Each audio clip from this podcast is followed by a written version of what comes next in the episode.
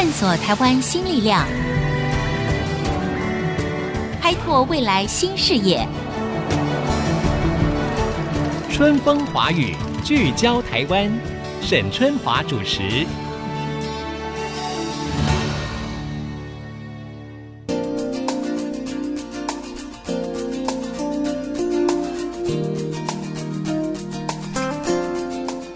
各位听众，大家好，欢迎收听 IC 之音 FM 九七点五竹科广播春风华语聚焦台湾，我是节目主持人沈春华。台湾这几年呢，可以说发展出了许多令人非常惊喜的文创的类别哈，观光产业啦，表演活动啦，还是农特产品哈。或者是将所谓的动态跟静态的结合，所以我觉得呈现出来的是非常多元、很丰富、丰沛、活泼的文创生命力。那当然呢，也提供给我们台湾的民众非常不同于以往的生活经验和感受。今天在节目当中呢，我们就要来聊一聊这个台湾的文创的异业结盟哈，它可以展现什么样的新鲜元素和风貌？我们今天请到的就是 The One 的执行长刘邦初，刘执行长，邦初你好，我就。叫你名字好了，啊，主持人好，各位爱惜之音的听众朋友，大家好。是，那这个执行长，我知道，其实你创立这个 The One 已经也好久了，几年了？十六年了。哇，十六年了！你要不要就是可能有很多人已经认识你们，可是可能还有很多人不太知道你们这样的一个组织架构是做什么？要不要先介绍一下？然后另外我知道你们有一句算 slogan 吧，一句理念就是说越在地越国际啊，这句话又是什么意思？其实十六年前我们是三个好同学，嗯，其实刚好都在科技界做事。是，我们一直在想说啊，那时候毕业很高兴，我们都进入一个不错的公司，所以就觉得哎，这个事业是很值得耕耘。嗯，可是工作了大概将近十年，会想说，哎，接下来台湾整个经济发展的风景会是什么？那有没有人烟稀少的路，更需要人家去努力？哦，所以我们就看到，就是说，因为在科技公司工作的关系，嗯，我们反而觉得台湾的生活产业。即将会很蓬勃的发展，嗯嗯嗯，所以就萌生了说，我们应该从品牌的角度去。那品牌其实是一个需要很长久耕耘的事，这其实就是要从事业转成是一个置业，嗯。啊，那志乃世人之心嘛，嗯嗯，就一定要长期的抗战，然后忍受这个孤寂。嗯，那生活产业我们就在想说啊，那我们看到坊间很多的生活产业其实有很多的舶来品，对，我们回到自己的想法就是说。说台湾最美好的是什么？这么漂亮的一个宝岛，其实有好多东西是极其便利。那我们有没有办法用另外一种思维，是创价的概念，创造它的价值？对，能够改变以后产业经营的想法。嗯，所以创业的初期就想说，我们要专注在创意生活产业。让这个原来大家熟悉的产业，然后能有一个不同的风景，所以就一路发展下来。当我们有机会去经营一个餐厅的时候，我们认为要把台湾的十亿的文化具体的演绎出来。嗯当我们有机会去经营旅宿的时候，我们就会思考说，它不要只是一个住宿的饭店，对，它应该是一个文化的一个生活场域。嗯嗯嗯，所以我们就开始有这种想法。慢慢的一路一路的走来。刚才呢，邦初呢，他就提到了他们要做的其实是台湾的创意生活产业。这几个字，我觉得其中学问很大哈。它又要是创意的，可是它又回归到我们每天的日常生活。但是我们的日常生活里面，其实也有很多可以制造不同的感受跟惊喜的地方。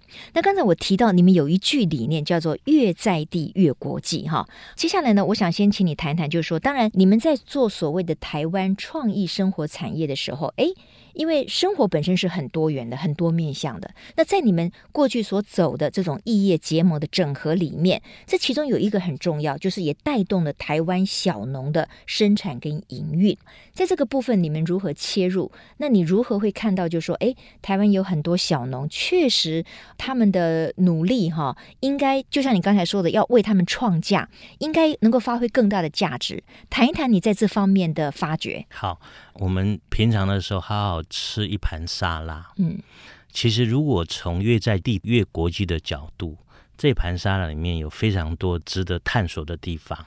第一个，这盘沙拉里面的营养，这盘沙拉里面的颜色、滋味，好，这是我们大家所熟悉的。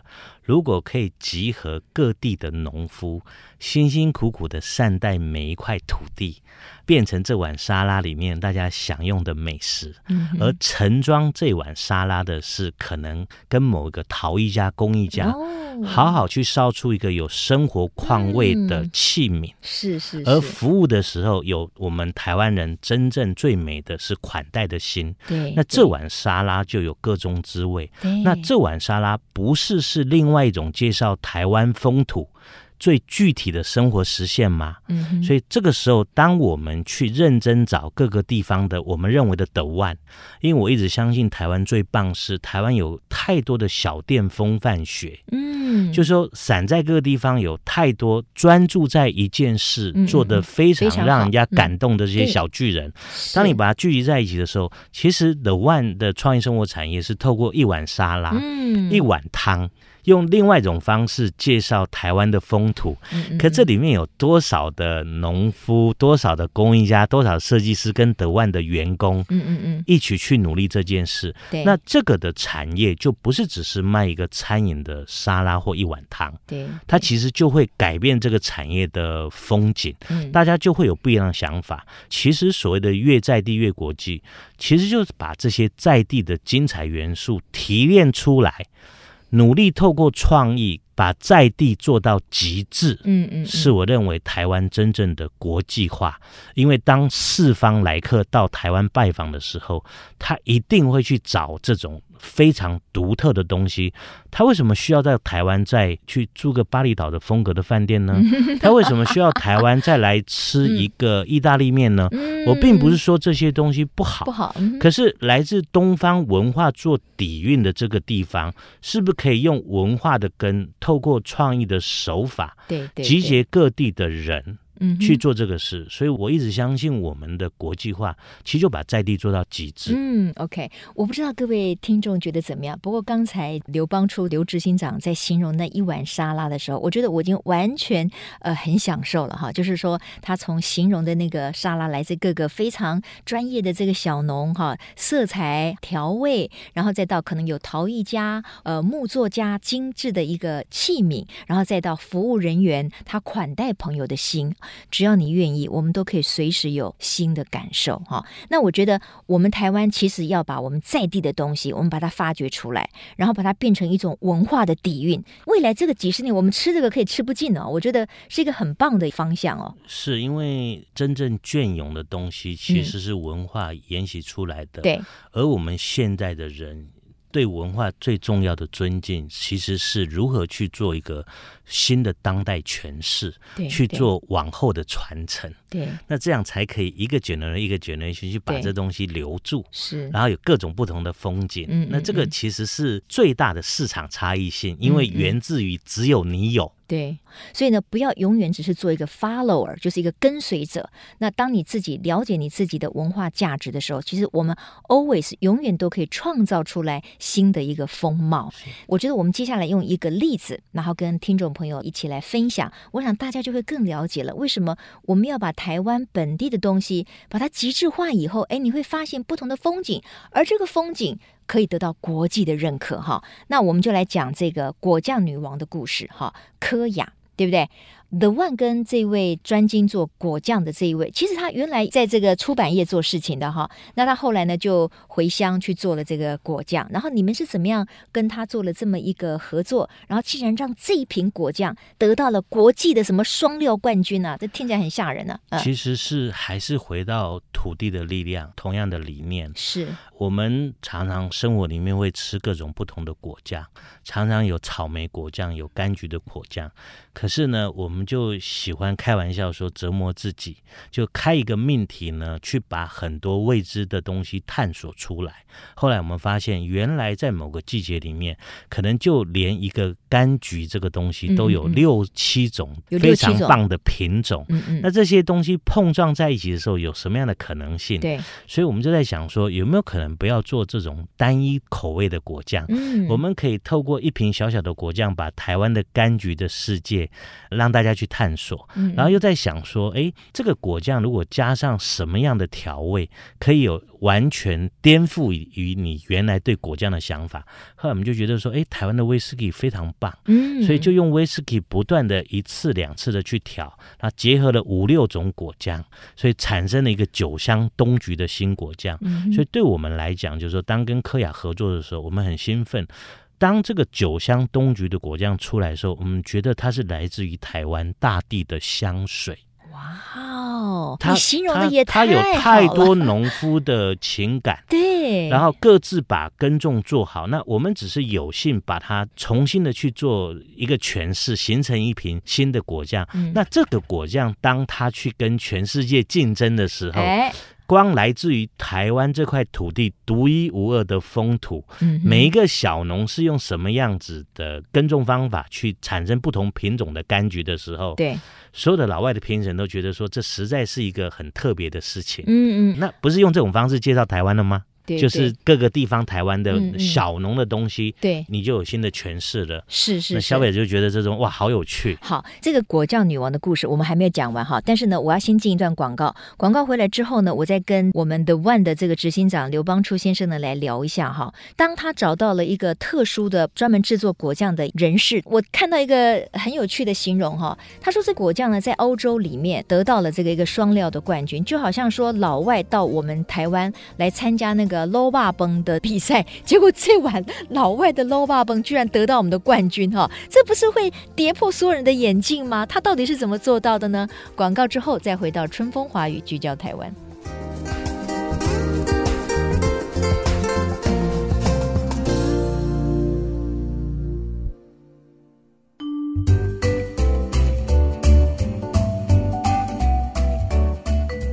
各位听众，欢迎回到春风华语，聚焦台湾。我们今天透过访问 The One 的执行长刘邦初来谈一谈台湾的创意生活产业。哈，我觉得台湾真的是一个宝岛。那我们怎么样结合我们在地的，不管是农特产品，或者是我们对于我们的文化底蕴，做各种不同创意形式的结合，那这个可以成为是真的是一个国际性的一个品牌。哈，那在前一段节目当中，我们提到了一瓶小小的果酱。哈，而且我们说到做果酱，其实那可是欧洲的。重大文化，因为在欧洲的每个家庭，他们的果酱几乎都是自己做的哈，所以我们台湾拿一瓶我们自己做的果酱，到了人家的家里面，得到了一个果酱比赛的一个双料冠军，就如同我刚才说的，就好像老外拿了他们煮的一碗卤肉饭到我们台湾来参加比赛，结果他们得了第一名，大家是不是会不服气，或者会想说，哇，为什么这个老外会煮出比我们更好吃的卤肉饭？太不可思议了吧？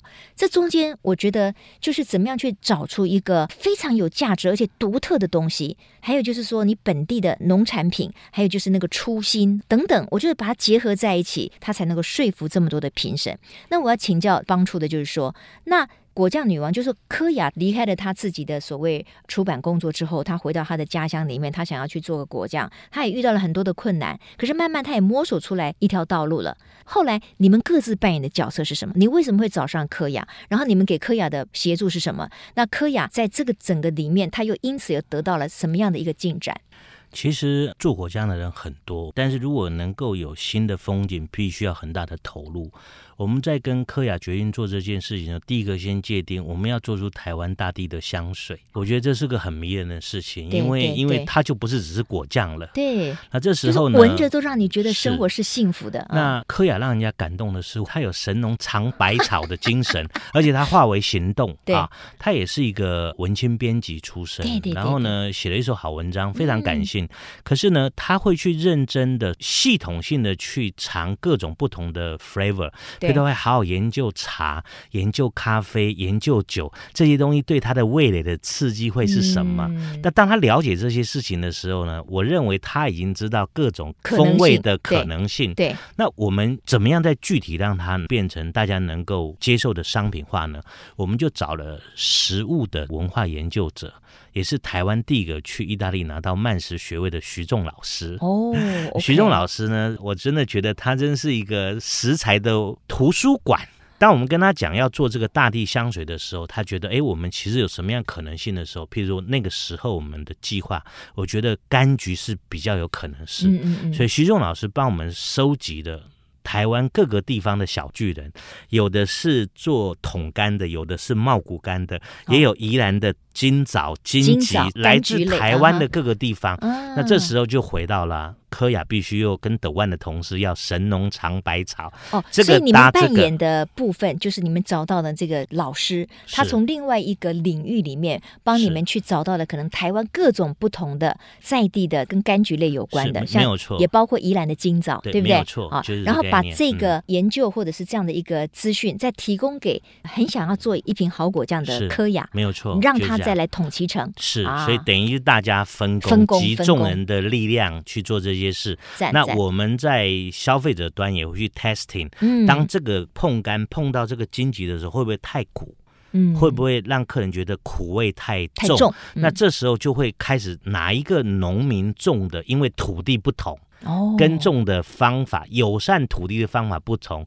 尽管是同样的金枣金桔种出来的口味就会不一样，不一样，它的苦度可能不一样。所以，当这些所谓大地的香水的时候，你当它组合起来的时候，我们觉得这些东西如果是。配上这种 whisky 的味道去，那个酒香的冬菊会把柑橘的这些甜味跟果香味带出来，嗯，那你就真的有像香水的味道，就是它是有层次的、有生命力的。哎呀，你就应该带一罐来给我们现场吃一下，我看你形容我都有点受不了了，也很棒的一瓶东西啊！所以这瓶果酱就在这样子众人的心力之下就调制出来了。其实花了大概六个多月，哇，不简单呢，不断。的尝试不同的口味，嗯，所以我觉得像这样子的一种合作模式，在未来可能还会有更蓬勃的发展，就是很多地方也可以因此开花结果。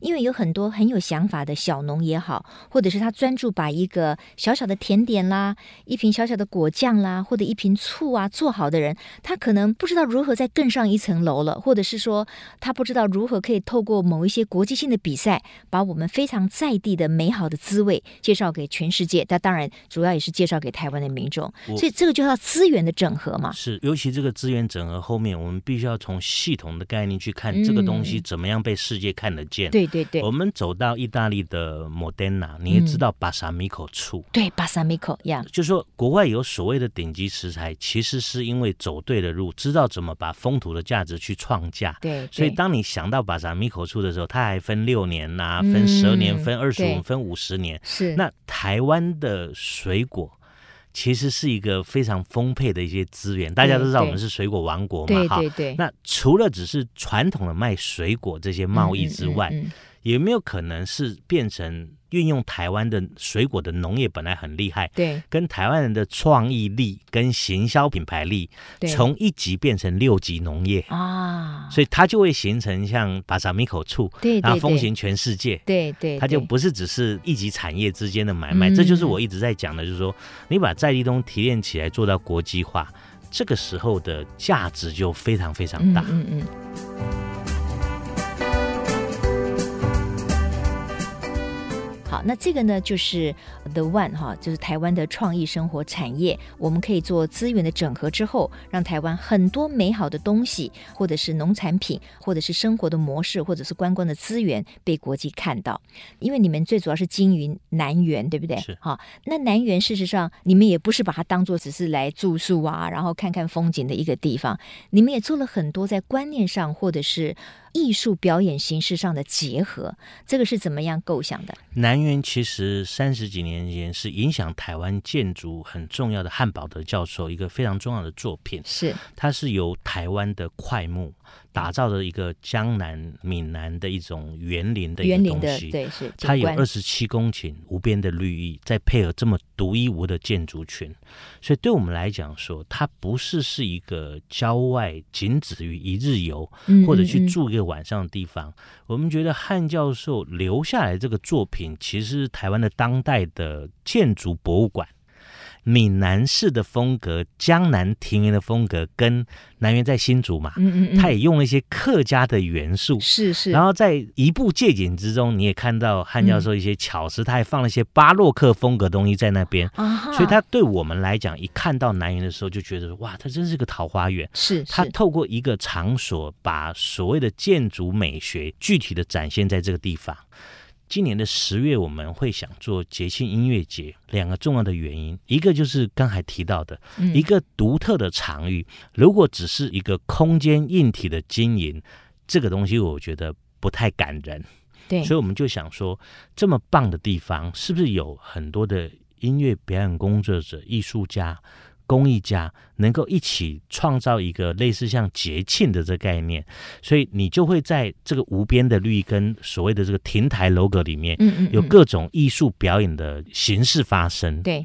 再来就是说，我们都知道这个二零二零年啊，对，上面的疫情真的改变全世界，嗯，真的。但因为疫情现在逐渐，大家也体会到，唯一不会改变就是大家对那种美好生活的期待。对，所以我们因为上半年的时候也是提到，刚才跟柯雅啦，嗯，还有非常多的小农一起共同合作，有点是打群架，嗯哼哼，然后联合行销，联合产生一些新的原创，对，然后得到很多消费的支持。嗯，我们就想说，在今年的中秋，在国庆难得的十天里面，去做一个我们期待的一个节庆音乐节，来鼓舞大家说，我们要一起美好，嗯、我们要继续一起前进。所以这个音乐节是这样子的想法啊。而且我知道，就是这十天里面，其实会邀请很多很特别的人哈，比如说会邀请到施振荣先生啊，是，他是要来做什么？在这个节庆音乐会里面，呃，节庆音乐节其中一个是一个名人沙龙音乐会啊，我们很想要透过各行各业的意见领袖。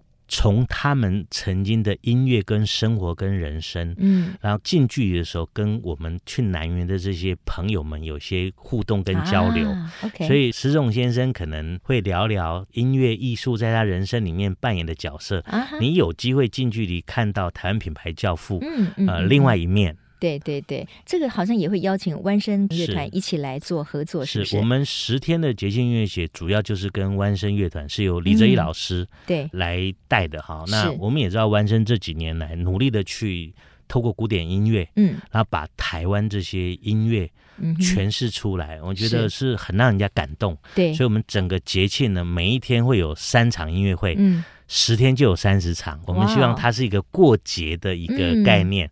那我们选择不同的场次的想法，还是回到南园的场所。我们想要在不同的场域配合，从日落到月升，嗯嗯嗯嗯，就是不同的时空的概念，有不同的音乐。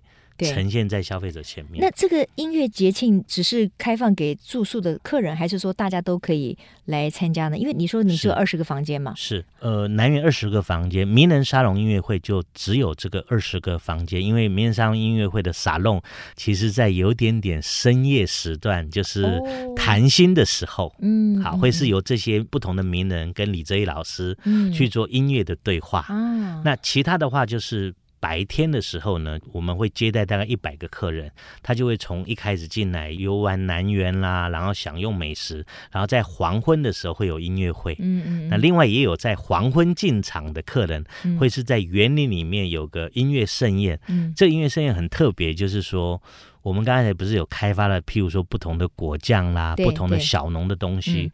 我们想用另外一种方式诠释它，所以呢，厨房的团队们，嗯嗯嗯，就去新竹有两个重要的溪流，是新丰溪跟头前溪，我们就用疫情期间去溯溪。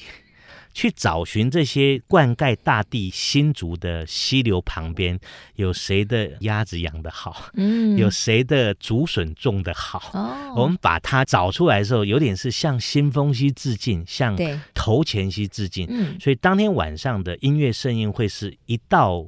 地方上的这些找出来食材的菜，是。再配合弯声乐团的一首曲子，嗯嗯。嗯，譬如说，呃，我们找出了竹笋的海鲜冻，那这是一个手工很繁复的菜，所以配合这个菜呢，李泽毅老师就会从音乐的角度，他就会有一首《四季红》哦，去讲述说四季的变化，然后。多元的风景带给人们什么样的感受？去对应德万的厨艺团队去找这些食材过程里面的多元性，嗯嗯，所以就会一道菜，然后一个曲子，然后一道菜一个曲子，形成一个独特的一个音乐盛宴。对，听起来真的非常令人向往哈！而且我觉得在台湾，我们可以有这么丰沛的文创的这种概念，然后我们把它付诸实践，也可以让本地的朋友们呢能够体会到不同的生活的内涵，或者是你的心灵的感受哈！我觉得真的是很美的一件事情。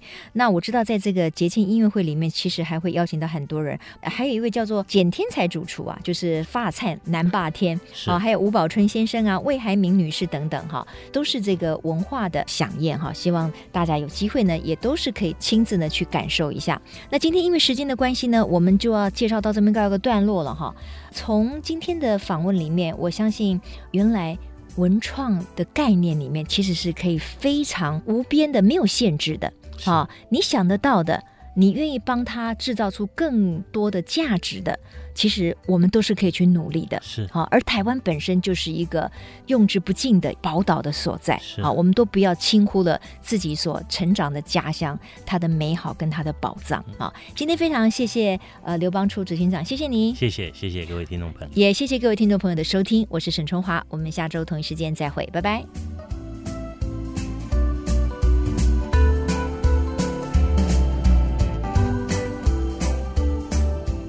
本节目由世界先进机体电路赞助播出，探索真相，开拓未来。